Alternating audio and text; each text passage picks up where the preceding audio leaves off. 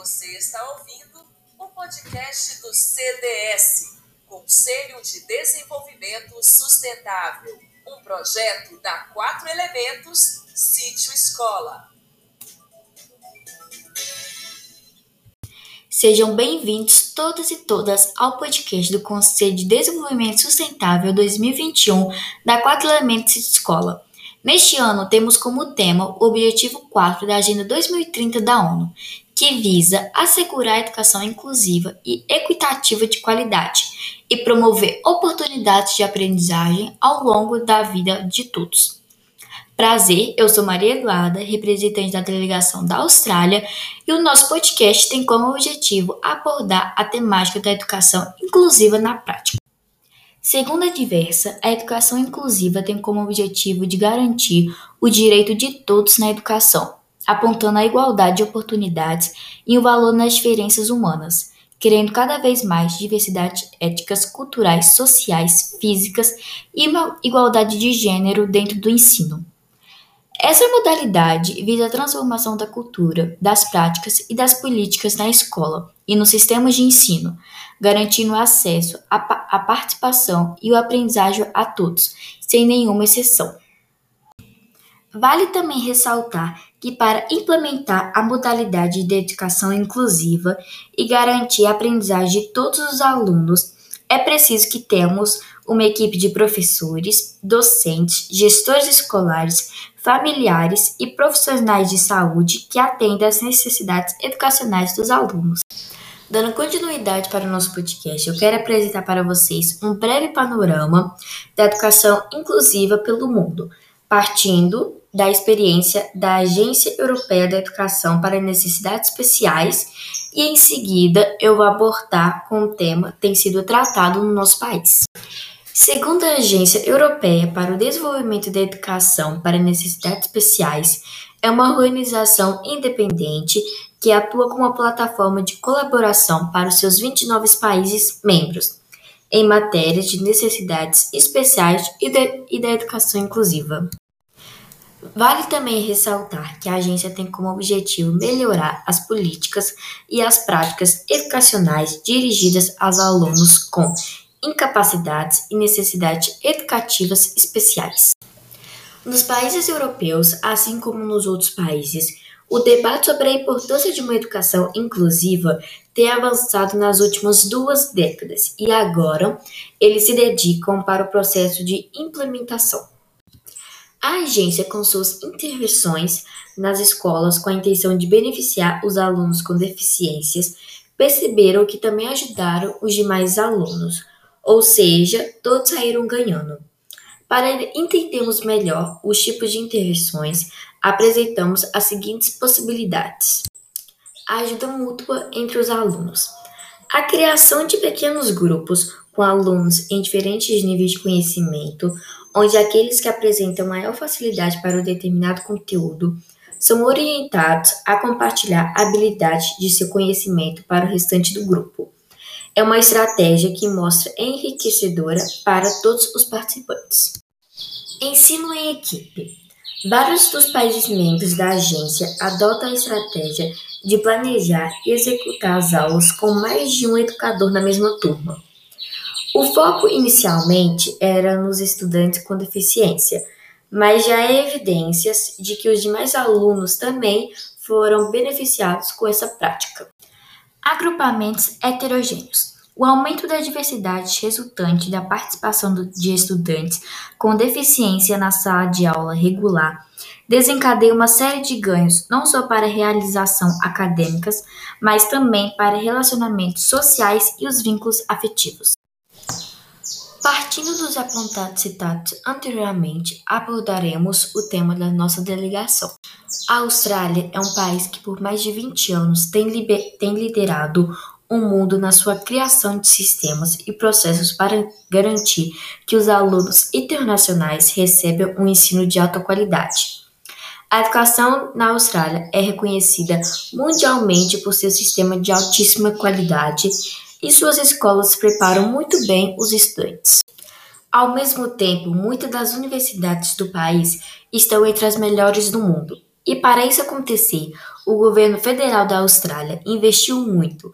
Foram anos desenvolvendo leis, políticas públicas e ferramentas que ajudaram a transformar ainda mais a educação australiana. O diferencial da Austrália é que suas políticas públicas educacionais do país não são desenvolvidas e definidas somente pelo Ministério da Educação. Uh, também a participação de diversos outros setores na sociedade por meio de processos integrados.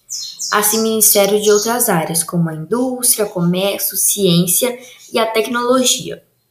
Acabam participando dos processos de tomada de decisão na hora de implementar novas políticas educacionais. E um ponto importante e que merece ser destacado é que a Austrália busca oferecer uma educação igualitária, sem nenhum tipo de desigualdade quanto às oportunidades para as diferentes classes sociais. Partindo desse contexto amplo, irei abordar como tal tema vem sendo desenvolvido no Brasil, país que cedirá a décima edição do Conselho de Desenvolvimento Sustentável neste ano.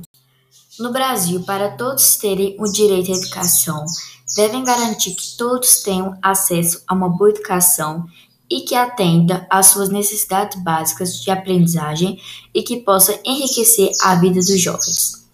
Para isso acontecer, a Convenção da Unesco relativa à luta contra a discriminação no campo do ensino proíbe qualquer limitações ou exclusão de oportunidades educacionais diferenças socialmente atribuídas, como sexo, origem, etnia racial, língua, religião, nacionalidade, origem social e deficiência. Agora iniciaremos a nossa entrevista com dois convidados. Domênica Xavier, nossa primeira entrevistada. Ela é professora alfabetizadora do quadro Elemento City Escola, trabalha na área de educação há 20 anos, já trabalhou na educação infantil, maternal, primeiro e segundo período e no ensino fundamental, atuando no primeiro ano. Já trabalhou com ensino religioso, formada pela PUC Minas em Pedagogia em, em ênfase no ensino religioso, atualmente fazendo uma pós-graduação na Faculdade de Favene. Primeira pergunta. O PEI, Plano Educacional Individual, é definido como uma estratégia que estabelece um planejamento escolar individualizado, que contém as necessidades específicas do aluno, cuja avaliação e revisão são realizadas periodicamente. Domênica, por que o PEI é tão importante para alunos com deficiência?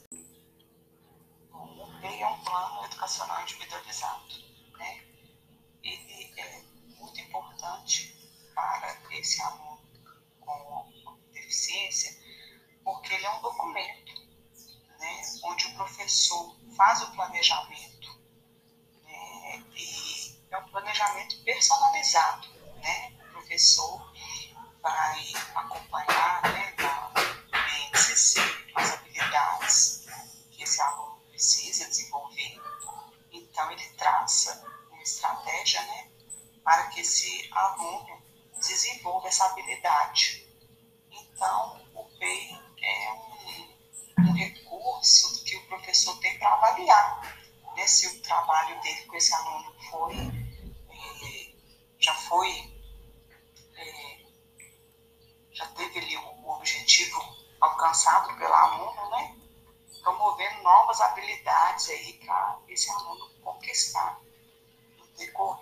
da sua vida escolar. Né? É um registro muito importante que os alunos têm professor, então, é, um, é de grande ajuda, né, para poder traçar esse planejamento para o aluno. Domênica, na sua opinião, você acredita que a educação está sendo realmente inclusiva?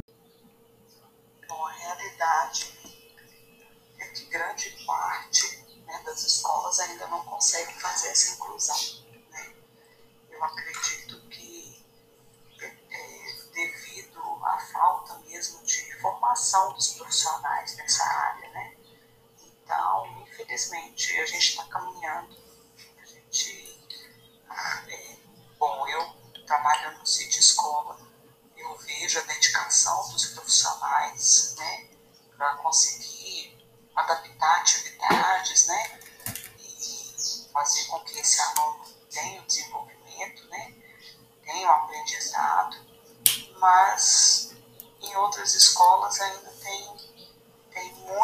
se fazer e, que se aprender também. Nosso próximo entrevistado, Idelino Júnior. Atualmente está atuando como vice-diretor-presidente da Arted e diretor pesquisador do coletivo improvisado de atores e atrizes. Possui pós-graduado em Arte e Educação pela PUC Minas, pós-graduado em Gestão de Pessoas e Liderança pelo Centro Universitário FIPMOC, pós-graduado em Alfabetização e Letramento de Pessoas com Deficiência pela FAVERE, graduando no curso de Licenciatura em Teatro pelo Unimontes, bacharel em Direção Teatral pelo UFOP, atuou como diretor pedagógico na PAI de Belo Horizonte, Atuou como professor de teatro em escolas públicas, particulares e especiais. Atuou como consultor técnico da área de artes e educação especial da FEAPAES Minas Gerais. Atuou como gerente do programa de arte da Federação de APAES e coordenou de 2009 a 2015 o Festival Estadual Nossa Arte. Indelino, você acha que a educação precisa de algo para ficar mais inclusiva? É, lembrando uma amiga minha já falecida, uma pedagoga, é, ela dizia que nós temos, o Brasil tem um modelo de educação, um dos modelos de educação mais bonitos é, que ela já viu, que ela já leu, é, mas ele precisa funcionar. É, nós temos um modelo de educação de fato muito bonito. Tema, né? O nosso modelo de educação ele é um modelo bonito, é, muito poético, inclusive. É, mas na sua estrutura prática, né, é um modelo é, que ele não funciona tanto, não tem tanta funcionalidade. E, na verdade, é, porque a educação ela é dinâmica, não é? Educação ela é dinâmica, ela muda constantemente, frequentemente, porque a educação ela não é composta só de propostas, né? de, é, de propostas, ela não é composta só de, de livros, de orientações, de leis, né? A educação ela é composta de sujeitos, ela é composta de alunos, e os alunos os alunos modificam, os alunos avançam, progridem, é, porque o ser humano é dinâmico. E nós precisamos de uma escola que pense a partir não somente das leis, mas que pense a partir do sujeito que, que nessa escola está. Porque a razão de ser de uma escola é o sujeito, é o aluno. Sem aluno, não tem razão da escola existir. Então, nós precisamos de um modelo educacional que pense efetivamente a partir do aluno, que pense a partir das necessidades do aluno é, se nós temos uma educação, se nós queremos uma educação inclusiva, nós precisamos ter um modelo é, que pense a partir da pessoa com deficiência, a partir do sujeito que precisa ser incluído, e não o contrário. É, e eu acho que tem essa lacuna né, nas escolas de uma forma geral, na educação de uma forma geral. Nós precisamos pensar o sujeito. É, Para exemplificar, nós temos aí o PDI, né? mais uma vez eu vou falar do PDI porque ele é uma ferramenta de fato muito importante, é, que nós temos ainda muitos profissionais que desconhecem essa ferramenta, que não utilizam essa ferramenta, porque na verdade é, são pessoas ou são profissionais que ainda estão baseados numa construção coletiva de escola. É importante pensar o coletivo mas se a gente não pensa o indivíduo que está nesse coletivo, a gente desconsidera a diversidade e as especificidades.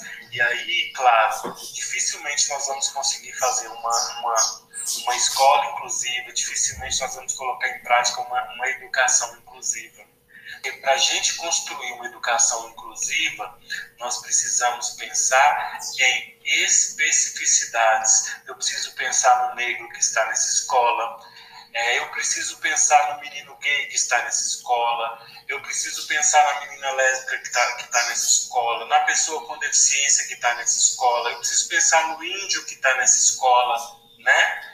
É, eu preciso pensar na pessoa, é, na pessoa com deficiência física, eu preciso pensar né, no, no paralisado cerebral, preciso pensar no cego, É, eu preciso pensar no, no menino que está ou na menina que está, que vem da zona rural para essa escola, né?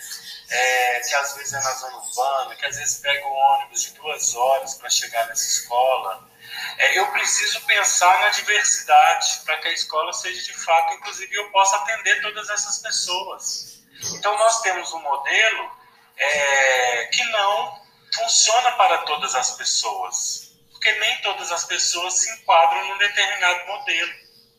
É, nem todos os alunos se enquadram na mesma proposta pedagógica que a escola construiu para uma grande maioria, né? Então, se 50% do, dos alunos se beneficiam de uma estrutura pedagógica criada para todos, pode ser que outros 50% não se enquadram é, nessa estrutura, na mesma proposta, no mesmo projeto de turma, é, no mesmo livro didático. Pode ter gente que não se enquadra é, na, na, nessa dinâmica do livro didático. É, então, modelo, né, estabelecer um modelo que é padrão, que é para todo mundo, ele não funciona. Porque nós temos numa sala de aula com 20 alunos, 25, 30, 40 alunos, nós temos ali muita gente com especificidades, cada uma com demanda diferente uma da outra. Alguns vão se assemelhar e outros não, e eu preciso atender a todos.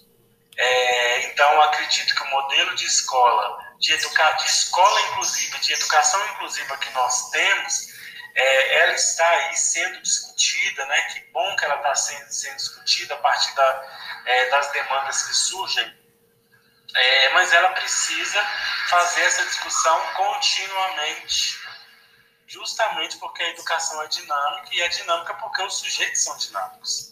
Eles vão requerer estratégias, eles vão requerer é, é metas e objetivos diferentes a cada etapa, diferentes a cada momento da vida, diferentes, enfim, é, em cada situação que ele passa.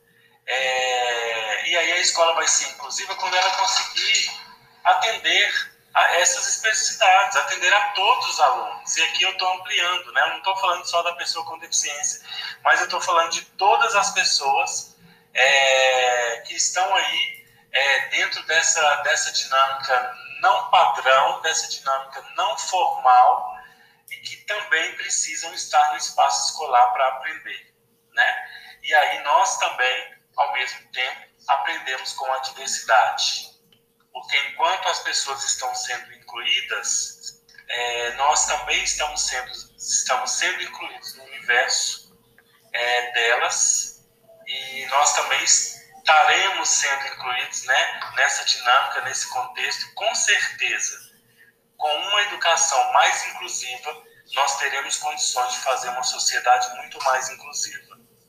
Porque se a educação é inclusiva, se a escola é inclusiva, eu vou conseguir, quando ir para casa, para a igreja, para minha igreja, para o meu trabalho, eu vou conseguir estar mais aberto para receber essas pessoas que também estarão ou deverão e deveriam estar também nesses espaços.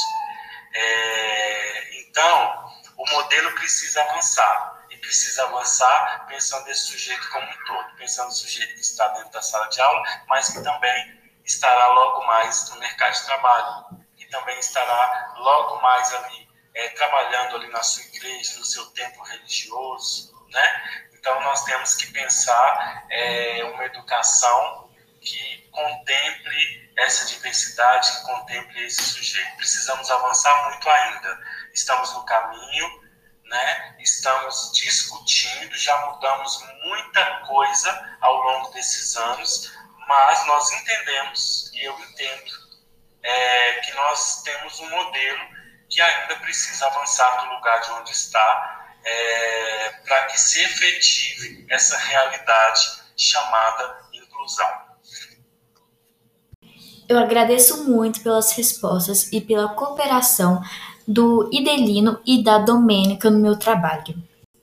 Esse foi o podcast da Delegação da Austrália, da décima edição do Conselho de Desenvolvimento Sustentável do Quatro Elementos Escola. Obrigado pela atenção de todos e todas. Você acabou de ouvir o podcast do CDS, Conselho de Desenvolvimento Sustentável, um projeto da Quatro Elementos Sítio Escola.